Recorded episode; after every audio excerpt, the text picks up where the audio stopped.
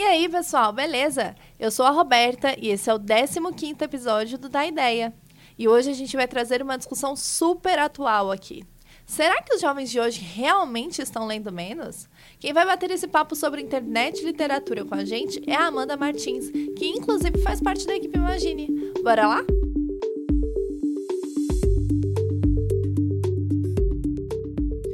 2016, o Instituto ProLivro lançou a quarta edição da pesquisa Retratos da Leitura no Brasil. Essa foi a última divulgada até agora. E os dados foram coletados pelo Ibope Inteligência em 2015. Dentre muitas outras informações interessantes, o relatório mostrou que 44% da população não lê, 50% nunca comprou um livro e que o índice de leitura é de 4,96 livros por ano. E se a gente considerar os livros até o fim, esse índice cai para 2,43. Ao longo dos anos, a pesquisa tem mostrado uma leve melhoria nesses índices, mas que ainda é uma melhoria muito pequena. Mas será que a gente está de fato lendo menos? Ou será que a gente está só mudando os nossos hábitos de leitura? A Amanda Martins veio falar sobre a relação da internet com a literatura no episódio da ideia de hoje. Se apresenta aí, Amanda. Oi, Roberta. Oi, galera, tudo bom? Eu trabalho aqui na Imagine. Quem segue a gente no, no YouTube deve me conhecer, porque eu faço alguns vídeos por lá também. E como que eu vim parar nesse assunto de internet e literatura? Eu sou formada em comunicação Fiz o um mestrado em estudo de linguagens e estou fazendo o doutorado também em estudo de linguagens no Cefet de Belo Horizonte. É, no mestrado e no doutorado, eu pesquiso qual a relação da linguagem digital com manifestações contemporâneas de mídia, é, seja de vídeo interativo, de arte. E agora, no doutorado, eu estou pesquisando sobre poesia digital. É, dentro dessa pesquisa, dentro da minha tese, eu, eu um pedacinho dela, assim, eu tirei para falar um pouco sobre as manifestações literárias que ocorrem no Instagram. É, e a partir daí eu comecei a pesquisar melhor como que surgiram essas manifestações literárias, é, o que, que a gente tem de diferente pro, é, de gênero né, textual, o que, que a gente tem é, de, de mudança na poesia, na linguagem da poesia, na forma como a poesia é, é feita e, e, é publicada é, na internet. E é um assunto que eu gosto muito. É, já estou aí no último ano do doutorado. E eu acho que é um assunto muito importante até para a gente entender a mudança de comportamento é, atual, do, do, do, tanto na nossa recepção em relação à leitura, quanto a recepção de conteúdos né, na internet, quanto é, esse entendimento, por exemplo, de é, visualidade, que é uma coisa que é muito forte, né? A gente está numa era das imagens, é, versus a leitura, versus é, a comunicação escrita. Então, eu acho que é um assunto importantíssimo e que pode cair, por exemplo, como um tema de redação. E, além, de, além do mais, é algo para a gente refletir. Né? Acho que é muito importante. É um prazer te receber, Amanda. Obrigada por ter aceitado trocar essa ideia com a gente, porque é legal ter gente tão perto da gente que tem tanta propriedade para falar sobre assuntos tão importantes. Obrigada, eu adorei o convite. então vamos lá. Amanda, vamos começar falando um pouquinho sobre o que é essa relação da internet com a literatura para a galera. Você pode apresentar um pouquinho desse cenário atual para gente? É, então, Roberta, sempre que surgem novas mídias, novas formas de comunicação, a gente vê é, as formas de, de linguagem, é, a comunicação em si se transformar. Então, é, por exemplo, algo que ocorre com a leitura, que ocorre com o livro, é algo que já aconteceu com a indústria fonográfica, é algo que já aconteceu com a televisão, que é essa mudança da forma de consumir alguns conteúdos. Então, na indústria fonográfica, é, se a gente passou de da música, é, dos, das vitrolas, do LP, do CD, para o pendrive, e hoje está essa coisa maluca, né, das, dos Spotify, da vida, do Deezer, é, até aqui do podcast, é, a gente também passou isso na, passa por isso na literatura. Então, a gente tem uma tradição né, da, da escrita que vem dos papiros, do livro, e hoje a gente te, vê novas formas de consumo da literatura e a internet tem muita relação com isso, né? É, a internet trouxe para a gente outras possibilidades.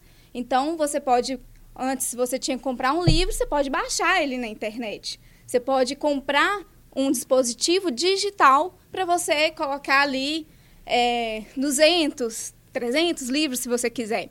Então, é, essa mudança de, de hábito de leitura, essa mudança de suporte, principalmente, é o que nos trouxe a internet. Né? Uma, uma facilidade de você transportar conteúdo, transportar é, informação, uma facilidade de ter acesso né, à informação, e aí, no caso, ter acesso também a livros, né, as lojas digitais possibilitam que você compre livro da China, dos Estados Unidos, né, de onde você quiser. É, os e-books possibilitam que você baixe os livros e transporte a quantidade de livros e de conteúdo que você quiser. É, e também as redes sociais é, trazem caráteres diferentes de, de é, escrita, de, de mídia mesmo. Então, a gente vê que a internet traz diversas possibilidades é, que nos faz refletir. Né? Muita gente se questiona: ah, o livro vai acabar? Né? Será que vai ser o fim do papel? Né? Não sabemos, provavelmente não. Como agora a gente vê, por exemplo, na indústria fonográfica, a volta né, dos discos de vinil. Então, é, são mudanças né, que, que ocorrem e a internet é muito responsável por isso. E, assim, é, cabe a gente observar e ter esse olhar crítico é, sobre essas manifestações, essas mudanças. Tá certo. Acho que foi uma ótima introdução. Eu fiquei pensando aqui, acho que foge um pouco dessa coisa da internet, mas enquanto você falava, eu fiquei lembrando que logo quando eu entrei para a faculdade, uma das primeiras coisas que eu fiz foi comprar um tablet. Quando eu olhei a quantidade de coisa que a gente ia ter que xerocar para dar conta das leituras e tudo mais. E aí era muito mais fácil, porque eu economizei muito era muito mais fácil de transportar. E para mim, tem gente que tem dificuldade e tal, para ler na tela e tal, mas era muito simples fazer as leituras, as minhas marcações e anotações e tudo mais. É, inclusive é, nas escolas hoje a gente vê um movimento muito grande de, de, de você introduzir e-books, né, no lugar daqueles livros gigantes que a gente carregava antes na mochila, né, pesada. E hoje diversas é, instituições, redes de ensino, estão é, utilizando o e-book também para facilitar nessa situação do papel, quanto também para expandir a forma de, de comunicação com o aluno, com novos recursos e tudo mais. Então, a gente vê essas diferenças aí é, no nosso dia a dia, né? No dia a dia das pessoas. Exatamente. E Amanda, como que esse movimento envolvendo a internet e a literatura surgiu? A gente pode falar sobre um marco desse surgimento? Não existe? Como é que é? Então, é, na verdade, a, a, a, transposição, a convergência que a gente fala, né, do livro para o meio digital, é, desde que a internet possibilitou você ter arquivos em nuvem, praticamente já existe é, essas é, intenções né, de, de explorar essa esse novo suporte, né? Então, já, assim, o marco é, é a própria internet. É, inclusive, é, nos estudos que eu faço de poesia digital, o primeiro, a primeira poesia digital que se tem é, conhecimento, ela data de 1959. Então, é, já é bem antigo, já é bem nos primórdios da internet mesmo. Esse, essa poesia digital que se tem notícia ela, se não me engano, é de um alemão e ela faz uma versão de um romance do Kafka. E é de 1959, então, assim, bem antigo. É, eu é, gosto de, uma, de, um, de um conteúdo, de uma poesia digital, que também é, é daquela época do HTML, sabe? Que a gente fazia é, uns links, a gente brincava com umas coisinhas com HTML. Acho que a galera mais nova nem lembra dessa época, Ah, porque a gente tinha blog, né? E aí a Exato. gente tinha que utilizar nosso blog tudo no HTML, por isso que a gente lembra. É, então, tem o quê? Não posso falar quanto tempo, mas assim, mais de 10 anos, é, que a internet, tipo, tinha poucos recursos de, de mídia. Então tem uma que, é, que chama é, My Bo- Boyfriend Come Back from the War. É uma, um conto de uma, de uma poeta digital, uma artista digital, que fez um- um- uma historinha com uma narrativa interativa. Então, assim, desde essa época já tem também é, várias manifestações, pensando muito para esse lado que a internet possibili- possibilita, que é da não linearidade. Então, o hipertexto pro- proporciona muito isso, essas é, brincadeiras, experimentações de você é, trazer aquela, aquele conteúdo literário para a possibilidade real de você escolher caminhos, do leitor escolher caminhos. Isso já existia na literatura. É, tem um, um livro muito famoso que é do Júlio Cortázar, que chama Jogo da Amarelinha. O livro em si já é hipertextual, né? Ele te joga ali na narrativa para outros caminhos que não é o da linearidade que a gente está acostumado.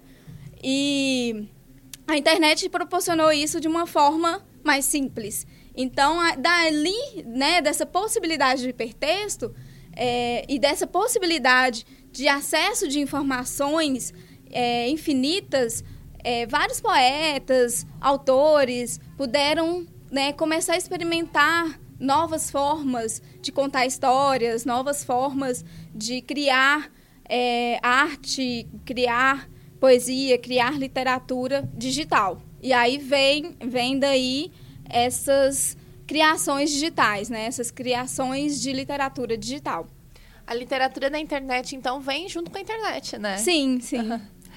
É, a internet oferece muitas possibilidades de consumo de literatura. Então, a gente pode, como você já falou, tem a questão de você pode con- consumir por texto, por vídeo, por imagens e etc. Mas quais são os gêneros que mais se destacam atualmente no meio? Então, uma, algo que é muito da realidade é, é, das pessoas hoje em dia são as redes sociais. E das redes sociais, a gente vê é, que o conteúdo é muito imagético, né? É muita imagem. Eu falo que a gente está na era da, da volati- Volatilidade. volatilidade é, imagética, que é assim, a gente consome imagem o tempo todo, a gente tem stories de 10 segundos, a gente vê uma quantidade de imagens por dia que é absurda. E a partir disso, é, pode-se observar um, uma- um crescimento muito grande de novos poetas, novos autores que utilizam dessa- desses recursos da imagem para se comunicar né, de forma poética, literária. É, então, assim, eu acho que se existe um gênero que é muito forte que- e que, assim, vejo até que cresceu com a internet, é o da poesia visual. É, O que, que é poesia visual? É a poesia que utiliza imagens para se comunicar. Não é só o texto é, verbal, tem o texto não verbal também. É, quem assim gosta de poesias, é, po- posso falar, por exemplo, do concretismo. Né? Então, gente, o con- concretismo é um exemplo muito forte de poesia visual que utiliza a imagem do texto verbal, do texto não verbal para comunicação. E no Instagram, por exemplo, a gente pode observar é, diversos poetas que utilizam de ilustrações junto com textos, né? Então, é muita poesia que vem junto com uma ilustração ou que vem junto de uma imagem é, que representa aquele conteúdo. Por exemplo, é, lembro de um que eu comecei que eu comecei a despertar para essas coisas que eu gostava muito, que é o Eu Me Chamo Antônio. É um perfil do Instagram, é, onde ele coloca num papelzinho, assim, escrito, né? Ele começou com isso, com um guardanapo de papel, é, escrevendo os poe- poeminhas dele nesse guardanapo de papel e era, tipo, fotografado. Então, é uma, é- tem a questão do texto tem a questão da imagem. Não é só o texto, não é só a imagem. Eles juntos fazem a comunicação da poesia. Eles juntos são a poesia. Então, acho que se for destacar o que, que é de gênero que que está mais em alta na internet, que realmente eu acho que até reviveu um pouco da literatura na contemporaneidade, é a poesia visual. E, inclusive, é, como eu falei do concretismo, é, tem um poeta concreto, que é o Augusto de Campos, é, que, assim, famosíssimo, que é, publicou inúmeras poesias, participou do movimento do concretismo no Brasil, né, um dos, dos pioneiros, e que hoje tem o perfil dele no Instagram, e ele faz poesia para o Instagram, e é maravilhoso, ele tem mais de 80 anos, e, e isso é muito fantástico.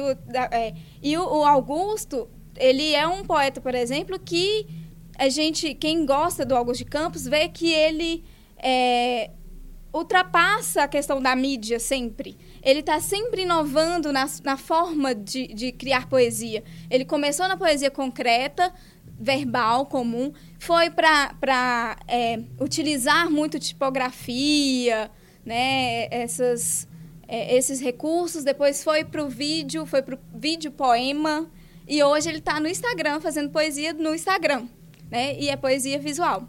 E isso é muito bacana.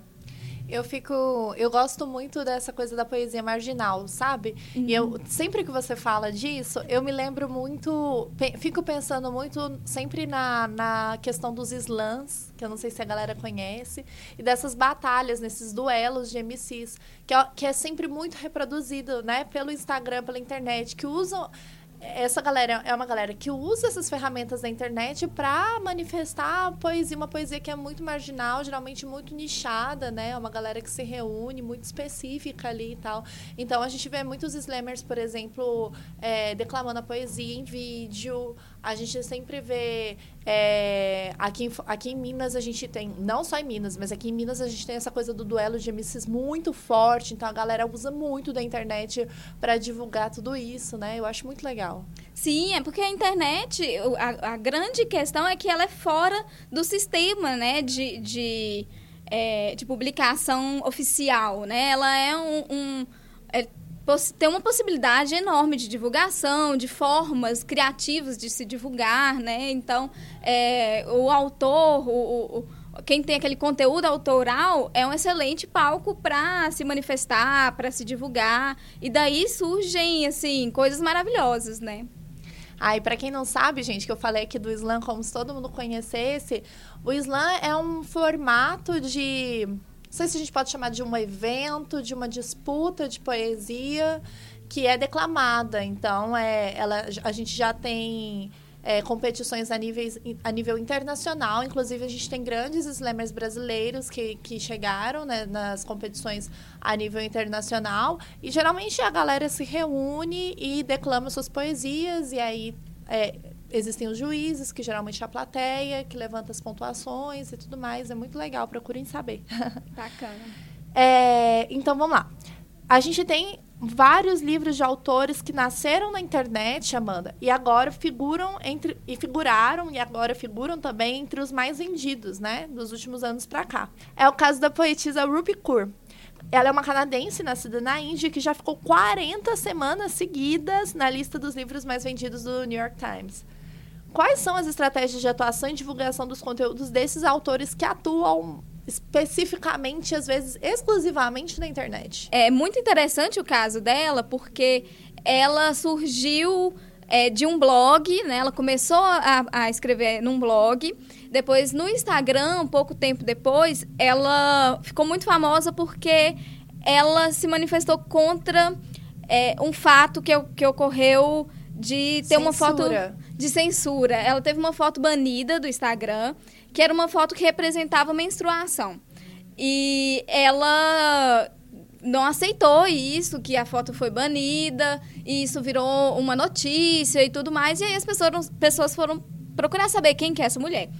E ela tem é, dois livros super famosos e o estilo dela de, de publicação é um estilo muito próprio desses novos, novos autores. É um estilo que traz ou uma manifestação ativista muito forte, né? Tem uma representatividade ali, tem de grupo, uma representatividade de gênero. né? E isso é muito forte nessa nova literatura, nesses novos poetas, novos autores.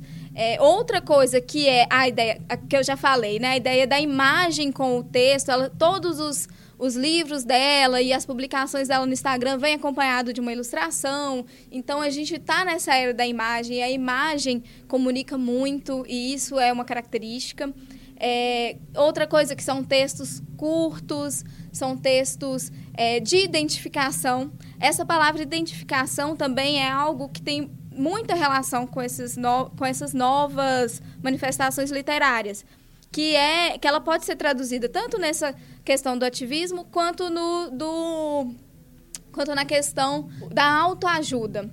É, isso é até uma coisa que eu falo no artigo. É essa propriedade que as que essas poesias têm de se de te fortalecer, de te representar, né? Então, por que, que esses autores estão muito em alta? Porque as pessoas elas estão buscando isso na internet. Elas estão buscando algo que as represente, né? Porque a rede social em si é a sua própria representação.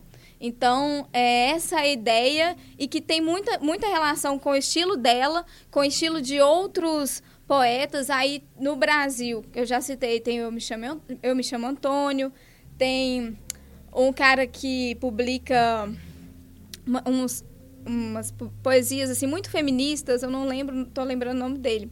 Tem uma outra moça que chama que o perfil dela chama, chama Pó de Lua. É, tem outras é, outro, outras personalidades que tratam muito de relacionamentos, que tratam muito de autoestima.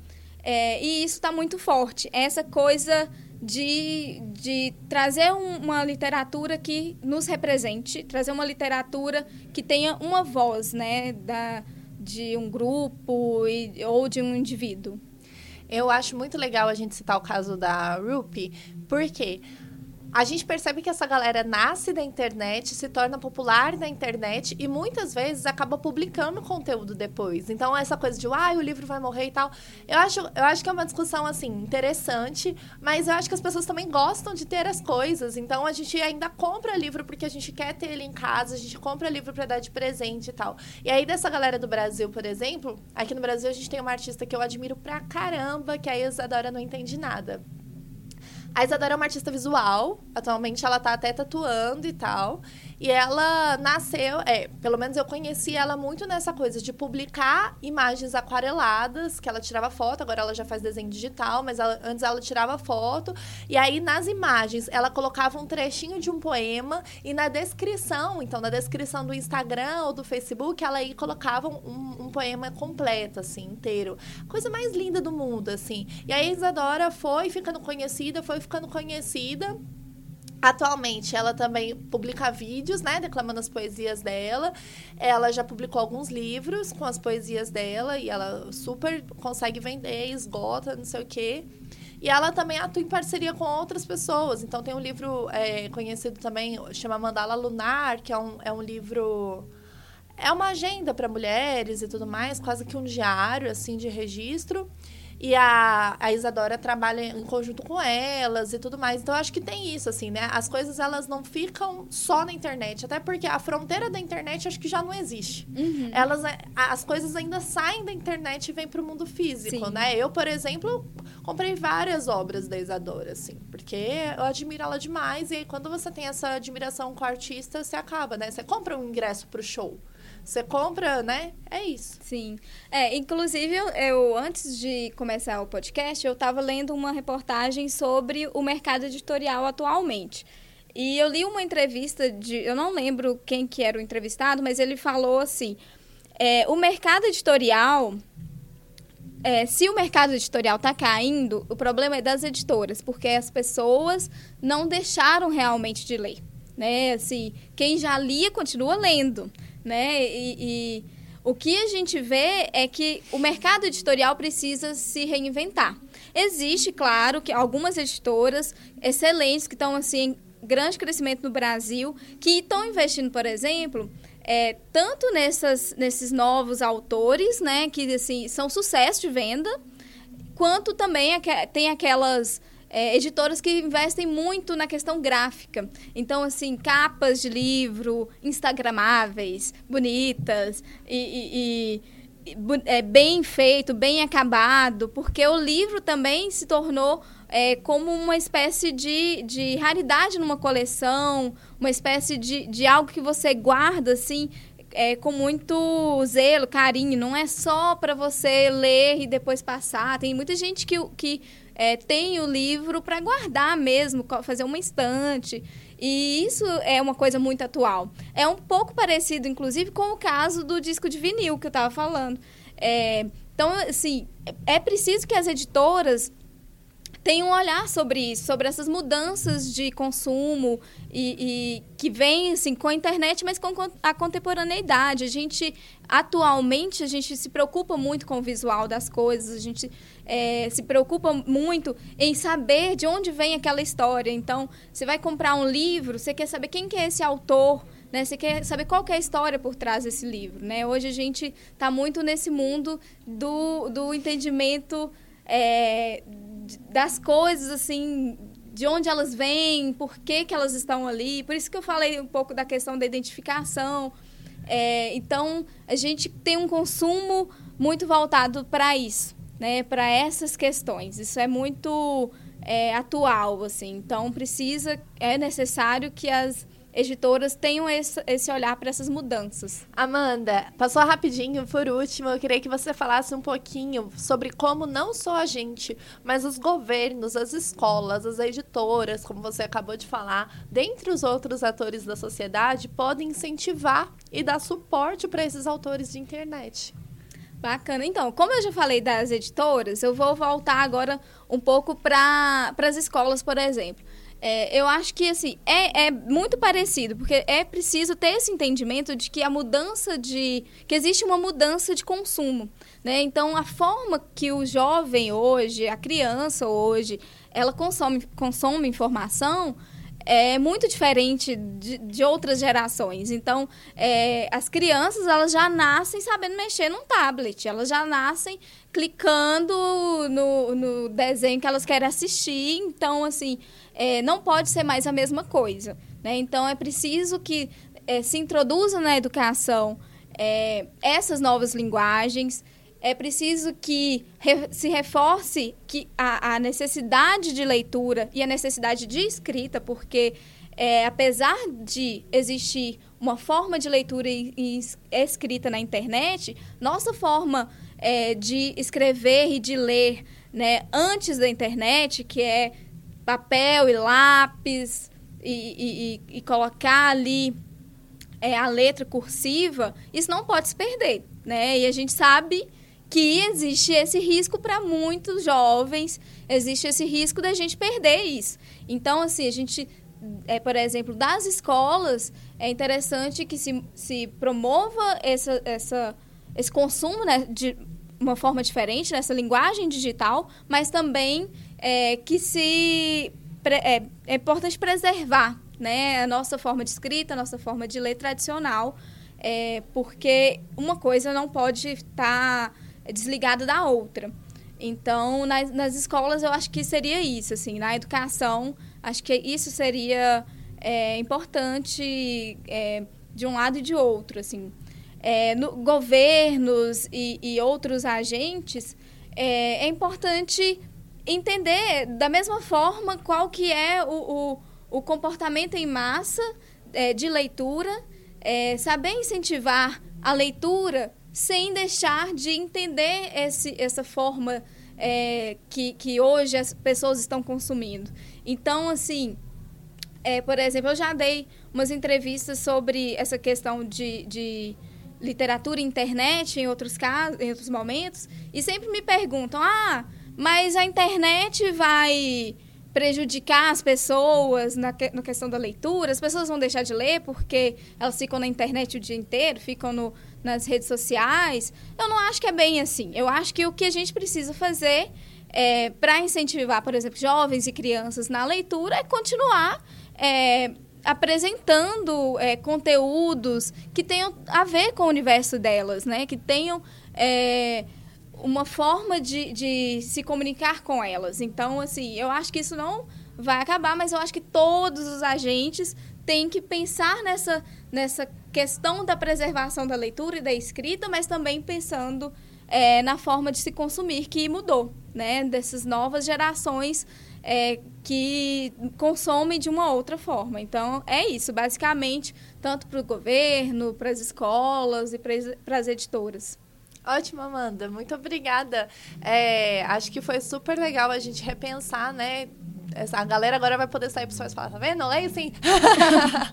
é, e você quer deixar alguma indicação no final do podcast? A gente sempre deixa um espaço para a pessoa deixar algum link, algum vídeo, alguma coisa e a gente coloca aqui na descrição. Ah, então, é, eu acho que é interessante conhecer esses perfis que a gente comentou aqui, da Ruby Cool, da, do, do Eu Me Chamo Antônio, é, o perfil do Augusto de Campos, para quem gosta de literatura, é, eu acho que é, interessa é interessantíssimo assim, ver essas mudanças é, relacionadas ao perfil dele como poeta, assim, eu acho que é fantástico e que tem tudo a ver com as transformações de mídia que a gente passou nos últimos tempos. É, eu acho que esses perfis são legais, né, de acessar e conhecer mais, se, se vocês não conhecem, né? É, do Slam, que você comentou também, acho que é interessante acessar mesmo esses conteúdos e entender o que a gente falou aqui. É, fora isso, eu queria agradecer muito pelo convite. Muito legal, eu acho que o da ideia é uma, é uma ideia sensacional, assim, e espero que contribua muito para o repertório, para os argumentos de quem está estudando. E eu acho que literatura internet é algo que tem que assim tá muito em alta, né? Não só a literatura a internet, mas entender como que a internet mudou a nossa forma de se expressar. Com certeza vai, e para quem não está sabendo, em 2019, no ano passado, a Unicamp cobrou podcast para a galera no, na redação. Então, acho super importante estar tá por, por dentro desses novos formatos, né? Bacana. Gente, é, quem já ouve a gente já sabe, né? Se não estiver seguindo a gente no Spotify, no Deezer, não tiver compartilhado com os nossos com, com, os amigos ainda, pode ir lá seguir, compartilhar e tudo mais. A gente está aqui agora toda semana. É, sigam a gente também no Instagram, arroba ImagineEdu, e podem mandar as dúvidas, sugestões, comentários por lá ou no meu e-mail, que é roberta.firmina.imagine.com. Um abraço e até a próxima. Muito obrigada por terem ouvido. Tchau, tchau.